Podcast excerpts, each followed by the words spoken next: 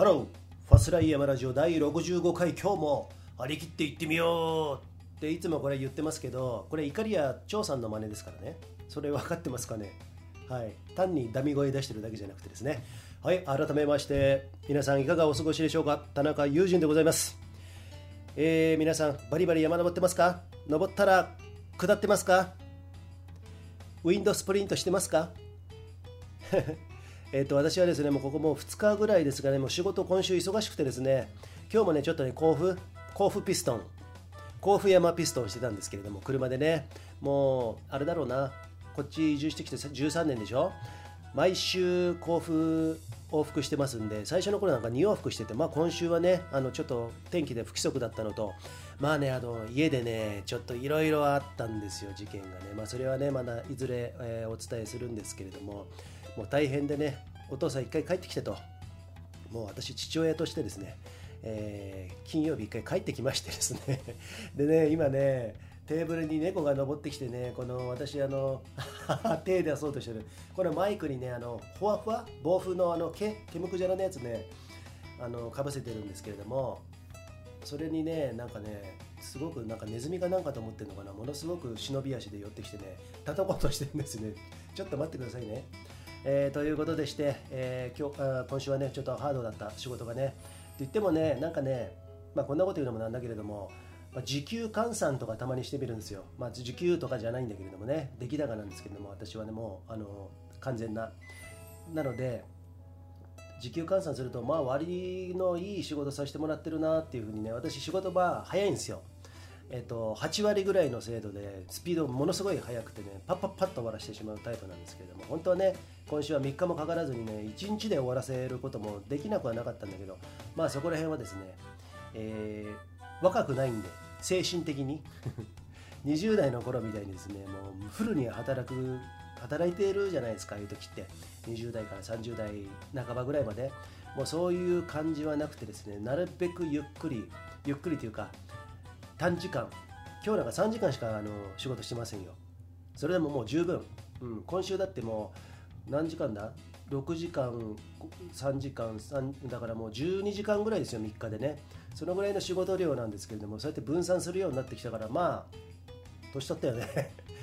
まあそれはともかくですね、まあでもね、いい仕事できてるのかなと、中身のね、なかなかいい仕事、この今週はね、精度も上がったし、なかなか、えー、プロとしてですね、目利きのね、車の目利きの珍しい仕事やってるんですけども、えー、まあそんな、えー、週末を過ごしております。でね、あの、そうですね、今日はですね、まああの山、もういよいよ秋本番ということで、ちょっとあの夏の暑さが懐かしくないですか？もうあの暑くてしょうがないね。あの夏のキラキラした感じ。私は夏冬生まれなんですけどね。夏がもう大好きで本当夏はもうずっと夏でもいいっていうぐらいの、うん、感じなんですけれども、まあ、仕事はね秋とかねあの春ぐらいが一番いいんですけれども。なんかね夏がねちょっとねあのなんていうのかな。愛おしい季節になってきましたよね。はいということで、えー、まあ、紅葉はねもう徐々に、北アルプスも進んでるとも思うんですけれどももう来週ぐらいからもう本格派本格的に唐沢の紅葉とかさよく言われますけれどもね、えー、なってくるんじゃないでしょうかでね私はね、えっと、来週はね津上振動がねちょっとねあのアウトだったんでね行けないっていうことで、まあ、通行止め、うん、行けあの通れないということでなんかないかなと思ってねもういろいろやってきたじゃないですかそう言っても。北アルプスのワンデーもね。でももう一回行きたいのもあるしさ。かといって自分は天の塾天の弱 天の塾って。天の塾が えっとですね。もうもう一回取り直したい気分だけどまあこのまま続けるか。天の弱なんであの三俣からのやり市ルートとかね私が、まあ、当初、まあ、誰かも考えてたのかもしれないけどもそういうのやったりさやるとねもう結構今年もね皆さん行ってるらしくてですね知り合いの Facebook とか見ると鉢巻さんとかね鉢巻伊藤さんってご存知ですか？もう60近いか60前後ぐらいじゃないですか。めちゃくちゃ強いんですよ。めちゃくちゃ強くて浅川さんだっけな女子のトレイルランナーの強い方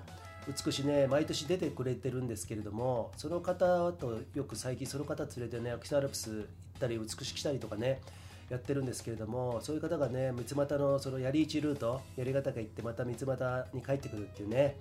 えー、表銀座からか行くやつをねこの前もやってきたなんつってねなんとね、まあ、その情報をね今日お借りしてあの紹介してますと紹介するんですけれども17時間だって。そのうちね2時間は槍の渋滞だって。すごくないですか？やっぱり槍ヶ岳っていうのはあの肩の小屋の辺りからさ槍ヶ岳の頂上にまあ荷物置いてさみんなカルニで行くでしょ？その時に、まあ、あの岩場をもう張っていくような感じですから最後あの長いはしご、えー、2本かかってますよね。でそこがねもう渋滞なんですってね。で2時間だって。俺だったらもう帰ってくるね。よく行きましたねと鉢巻さんっていう感じでね、えー、本当にそんな感じで皆さんそういうね槍市ルートとかねもういろいろ行ってますよ。あの爺ヶ岳から鹿島槍経てこの前行った初見やえーと、八峰キレット越えてさ、えー、唐松の方から帰ってくる八歩の方から降りてくるとかねそんなのも鉢巻さんやってましたしね。なんかねリンクするんですよやってることは。なぜかというとねまあ以前ねよくねあの私たちのルートもね参考にしてもらってたらしくてですねユージさんあのルートやり俺もちょっとやってくるわなんつってさでもね鉢巻さんとはその浅川さん？浅川さんごめんね。名前間違ってたら、えー、がね10、まあ、2時間の渋滞なかったとしても15時間ということは僕らで、まあ、これはあの過去のあれですけれども12時間だったんですよね、まあ、すんごいあの勢いのいい時だったんで。でだから15時間その3時間ってなんだろうなっていうね結構ね気になりますよね。鉢巻さん絶対早い方なんでね、うん、まあだからフォローしながら言ってたのかどうなのかまた岩場だから、えー、なかなかこれはねあのなんだろう借地定規にどれも同じぐらいのスピードでいけるとは限らないだろうみたいなねところもあるんですけれどもなんかね影響を受けますよね。なんかいいなと思って。やり俺全然行ってねえなと思ってね。あのなんかねやんなきゃなって大変なんだけどあれね。とても大変なんだけどかといって私もやりもね2014年から行ってないんですよ。違うわ15年だからもう67895年行ってないんで。でねカシミールのマップソフトあるでしょ？あれをね私はもう好きでよく線引くんですけれどもちょっとねいまいち調子が悪くてあの断面図グラフ標高差とかさそういうのが出るやつあるんですけれどもそれがね正式に、えーと、標高が反映されないんですけれどもまあそれでもね引いててそしたらですね面白いルートをちょっと気づ気づいてですね面白いっつってもこれあのその三俣の槍市に比べたら大したことないんだろうけれども新穂高あっちの飛騨側の方からね新穂高っていうのはあの西側の登山基地と言っていいんじゃないですかロープウェイで西穂の方にね上がれる西穂山荘の方に上がれるやつなんですけれども新穂高温泉私もね何度か利用しましたけれどもそこからねえっとね飛騨沢、えー、右股谷っていうのを詰めて飛騨沢、えー、っていうのがあるんですよ。飛騨沢でいいかな、えー、滝谷遭難小屋とかさあのー、槍平小屋槍平小屋か、えー、そういうところ。で途中から右にね上がっていくと白出しのコルとかさあの奥穂高山荘のね穂高岳山荘ですか、えー、そういうのもあるんですけれども、と、また猫がねこの風貌をね狙ってるんですよこのケムクジラのね、えー、そういうところから行ってあの槍ヶ岳行ってそこからね俺槍ヶ岳はもう北釜も行ったし東釜も行ったでしょ？あの穂高からも行ってます。でね唯一行ってないのがね西釜尾根なんですよ。西釜尾根。もうこれはもう普通に登山道もあるし聞けばですね、えー、快適に割と走れるよみたいなね。で西釜尾根、えー、ずっとね槍から西釜尾根をずっと東の方に行くとですねもみ沢岳かな。もみ沢岳っていうまあ有名な一座があってその後にすごろく小屋があるんですね。すごろく小屋。ですごろく小屋からもう私あの行ったことあるんでねすごろく岳、えー、三俣蓮華とかさありますよね。和芝とかね。あっちの方あるんですけれどもここら辺の西釜をねちょっと行ってみたいなと思ってね線引いてたら割とこれワンデーで普通に行けんじゃないのかと。ただね時間がねまだ出てないんですけれども今言ったように新穂高からですね、えー、右股谷、えー、そして飛騨沢かな。飛騨沢でいいと思うんですけれどもそれで槍ヶ岳槍ヶ岳登りますね。そこから西釜尾根行ってすごろく小屋まで行ったらそこからね帰ってくるんですよ。鏡平山荘の方から帰ってくる。弓折岳かな。弓折岳鏡平山荘、えー、そしてあの小池新道だったっけな。そこから、えー、まあ、登山道を下って最後また左股谷という林道に出るんですね。そこは以前5人4人ぐらいであのマウンテンバイク私だけ折りたたみチャリで、えー行ったことがあるんですけどもそこからはね本当のちょっと長いんでね帰りはチャリで行ければいいんですけどまあそれデポしなきゃいけないしね、えーまあ走って下りだから走ってこようと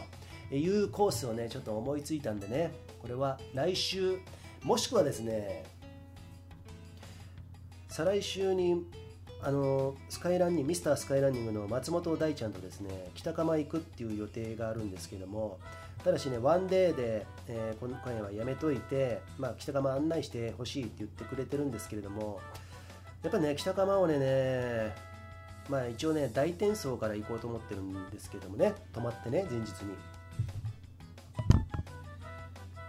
それでね、それでもね、それから貧乏沢から降りてバリエーションルート始まりますよ。で、天井沢図書して、北釜沢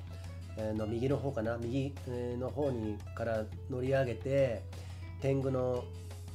天狗の何？椅子？岩？とかなんとかっていうとこから北釜をね、えー行くんですけれどもね。それでもね、10時間ぐらいかかるんですよ。大転送にか帰ってくるのに。それってこのもう日照時間少なくなってそのバリエーションで暗いところに走ってっていうところで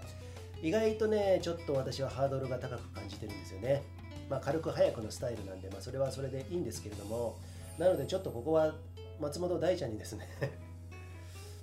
裏切西釜行ったことある？ってちょっと聞いてみ聞いてみようかなと思ってるんですよね。まあここに行ったらですねもう私が案内する必要はなくてね、まあ、普通に登山道ありますんでね。松本大ちゃんにはもちろん俺はついていけるはずもなくてですね。彼もね、まあ、北あの北アルプスとかそういうの登ってないんで、えーそっちの方のね登り方の筋肉筋肉の方は、まあ、ね例年よりはねあの良くないにしても仕上がってないにしてもそれでもやっぱりねあの化け物ですよ。あの人たちは。うん、なので、まあ、ここでねあの今年槍ヶ岳でも一発行ってみない？っていうふうにね北釜は来年にしない？っていうふうにねちょっと行ってみようかなと思ってるんですけれども。それでもしダメであれば来週ぐらいねちょっとねこれねあの多分どのぐらいなんだろうな結構かかるよな。8時間そんなんじゃいかないか。10時間ぐらいは覚悟しなきゃいけないですかね。やっぱりね槍ヶ岳ね今年ねみんなのを見ててですねなんか行きたくなってしまってですね槍ちょっと行かないとっていうふうに、えー思っております。ということでね今日はねそんな私のコースプランニングって言いますかね、まあ、別にこれあの真新しいあのルートでも何でもなくてですね。うん。最後ね弓折岳から鏡平山荘、えー下ってこなくてもね大沼とかね抜け戸岳とかからあの笠新道、えー北アルプス三大急登でしたっけ、えーそこ下ってきてね最後林道をもうちょっとショートカットするのもありかなと。まあいろいろあるんですよ。最初のねあの右股谷からあの槍槍沢飛騨沢を行く前にですね南岳に乗っかるねあのルートもあるんですね。これ結構多分険しいんじゃないでしょうかね。えーそんなルートを考えております。これね、槍ヶ岳までの、うん往路、うんと行きね、そこはね、スキーでも行ったことあるんですね、3月にね、3人ほどでお友達とね、そこを今度は、えーグリーンシーズン、まあ、今ですよね、この秋のこのシーズンにですね、どんなルートなのかなってちょっと見てみたい気もするし、まあ、そんなプランニングをしております。ということで皆様は、えーいかがですか？この秋山の予定ございますか？もう本当にね昨日も津上新道アウトとか言ったけどいろんなとこがアウトになってますんでね、え限られてきますんで通行止めとかね思わぬね特に遠くから来た方たちはあそんな風になってねあの落胆しないようにですね下調べ十分にしてですね、え準備して、えーしたらいいんじゃないでしょうか、えーなんていう風に思っております。はい、今日はね、山の話題はその辺にしといてですね、まあちょっとね、我が家では先ほども冒頭に言ったっけな、言ったと思うんですけれども、まあちょっといろいろありましてですね、うん、まあ、お父さん大変だけど、まあしょうがないよねっていう、人生生きてりゃいろいろあるよね。よく言ってるけどさ、男、まあ俺、うちの場合はまあ子供がまあでっかくなってきてさ、で、おその分自分のおふくろは年取ってきてさこあの両方から挟み撃ち頼ってこられるでしょ？まあそんな時期なんだろうね俺の場合ね。今ね48歳。もうお父さん潰れるわけにはいかないよね、うん、で山行ってさらに強くなってね、まあ、鍛えなきゃねっていうね。まあ人間は何でも言うじゃないですか、えー超えられないハードルはないと、えーそういう事象が迫ってくると。だからそれから逃げるんじゃなくて全部ね乗り越えて。まあそんな大した話じゃないですよ。まあねいろいろあるなっていうことで。まああのそうだな。あの全部まあ、クリアしていこうかなと、えー、そんな風に感じて感じてますよ。でね今日ねいい言葉を思いついたので皆さんにシェアしたいんですけれども。ジャンキ会ってあの麻雀？僕は麻雀ねほんのちょっとやったぐらいなんですけれどもそこのね、えー、会長、えー、プロ麻雀師っていうんだっけ？あの櫻井翔一さんという方がいるんですね。で私ね昔ね雑誌をね連載してたその櫻井翔一さんが連載してた雑誌をね20代の頃よくねむさぼり読むように、むさぼるように読んでた、えー、でまあ書籍も買ったりして読んだんですけどその人の言葉で今でも覚えてる言葉があるんですね。それは何かと言いますと瞬間は愛なり。瞬間は愛なり。これ分かりますかね？瞬間で全て考えろと。あのいちいちずっと考えてんじゃないよと。ずっと考えてること熟考し,、まあ、熟考しなきゃいけないこともあるでしょうけれども何か判断に迷うことっていうのは大体瞬間で考えろっていうことを言うんですね。例えばそれはあの例にとるとじゃあ野生のライオンが子供が崖から落ちそうになった時考えるかいちいち。みたいなね。それもちょっと極端かもしれないよ。極端かもしれないけれども俺それね20代から割とね意識して自分の中では3秒ルールぐらいに決めてるんですよね。何か何か言われたり何かあの打診があったりした時にもう体体で頭で考えるっていうよりもなんか体で考えるっていうかパッと反応するっていうかあありだなとかなしだなとか。そういうのがねなるべく癖がついてるんですけれどもそう言ってもねすぐにあの判断できないこともあるけれどもなんか人に打診されたりとかさあるじゃないですか。こんなプロジェクト一緒にしないとかさそんなのもありますよ。美しが原だってそうだよ。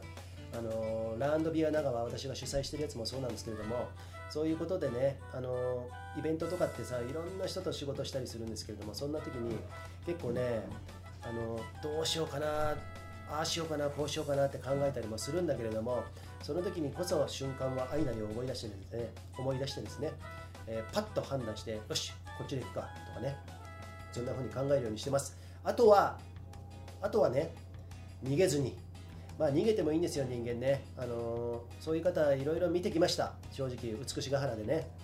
ランドビアもそうかな。やっぱりね人間は弱いところがあるしやっぱねあのー、なんだろうな腰が引けてしまう部分もあるしそのやってる人たちとの仕事の内容もあるしね風土もあるでしょう。いろいろあるしだけどねこういうトレイルランニングのレースとかの主催とかって結構さいろんな人が集まってくるんですよ。毎回違うんですよ。毎回違うプロジェクトなんですよね。その中で自分の意見をちゃんと言えるかとかさこの人の言いなりにはなりたくないけど従ってしまうとかさいろいろあるんですからだから鍛えられるんですよね。まあ私も本当に毎年ストレスがたまるもので今年はまあなか,、まあ、なかったっていうかその2回ねあの中止になっちゃったんですけれどもそうやってあの一緒にやってる人たち、えー、とはねもう自分の意見を言ってもそれでも妥協案アサーティブアサーティブネスとかねそういうね強欲でもなくて弱くもなくて、えー、ジャイアンでもなくてのび太でもなくて静香ちゃんぐらいのスタンスでいこうぜって。あれスネ夫は？みたいなあの、まあ、スネ夫はともかくですね静香ちゃんぐらいのそのアサーティブネスっていうのねとてもね大事だなっていうふうにねそれによってですね美しが原をやってることによって私はね結構ねメンタルかなり強くなりましたよね。うん。だからそこであのそこからはね逃げちゃいけない。人生逃げてもいい時もあるけれども逃げない。でランドビア長もですね私主催でやったんですけどもねじゃあやろうか3人でやるならいいよって言ったけどダチョウ倶楽部みたいになっちゃってですねじゃあやろうって言ったらどうぞどうぞみたいになっちゃってですね。まあそれは結果論なんですけれどもそこでまあ踏ん張ってやったよね。1, 1年目2年目と。そういう子をしているうちにですねフォロワー1人ね優秀な人がやってくれてね彼は今実行委員長でやったりしてるんですけれども今後ね多分いいイベントになると思うんだあれ、うん、まだねギスギスしてるところはあるかもしれないけれどもそれもですねやったからこそですよね、うん。まあ、そういう可能性のあることまたちょっと新しいことどんどんチャレンジしていきたいなと。私はねこの48歳田中友人、えー、今ね、えー、新たに、えそんなことを思っております。えー、ということでね、まあ、今日も20分近くなってきましたんでね、えー、この辺で終了したいと思います。ファスライ山ラジオ65回今日はこの辺でよかったらフォローしてください。またグッドボタンも忘れずによろしくお願いします。それでは See you じゃあね。